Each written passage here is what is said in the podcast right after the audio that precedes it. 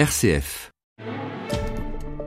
Aujourd'hui, samedi 5 décembre, c'est la journée mondiale des sols, l'occasion pour le théologien écologique protestant Martin Kopp de nous adresser ce message.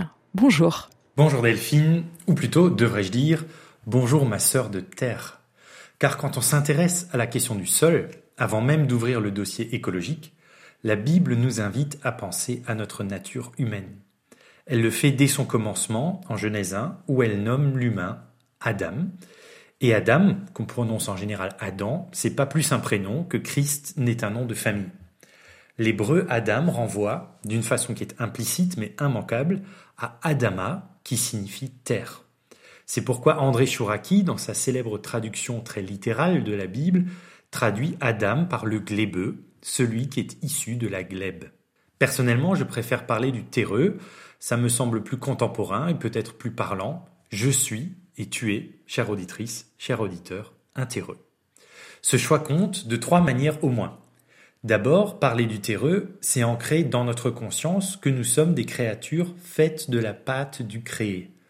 En Genèse 2.7, on lit Le Seigneur Dieu modela Adam avec de la poussière prise du sol. Nous sommes appelés à l'humilité. Parler du terreux, c'est ramener l'humain à hauteur d'humus. Ensuite, c'est souligner que notre domaine de vie est la terre, que nous partageons avec divers autres animaux qui ont leur valeur propre. En Genèse 1.24, on lit Dieu dit que la terre produise des êtres vivants selon leur espèce, bestiaux, petites bêtes et bêtes sauvages selon leur espèce. On ne peut pas penser le soin du sol sans le soin des autres êtres vivants et la sauvegarde de leur diversité. Enfin, parler du terreux, c'est signaler que le projet initial de Dieu fut que nous mangions les produits de la terre et que nous les partagions. En Genèse 1.30, on lit Voici, je vous donne toute herbe qui porte sa semence sur toute la surface de la terre, ce sera votre nourriture.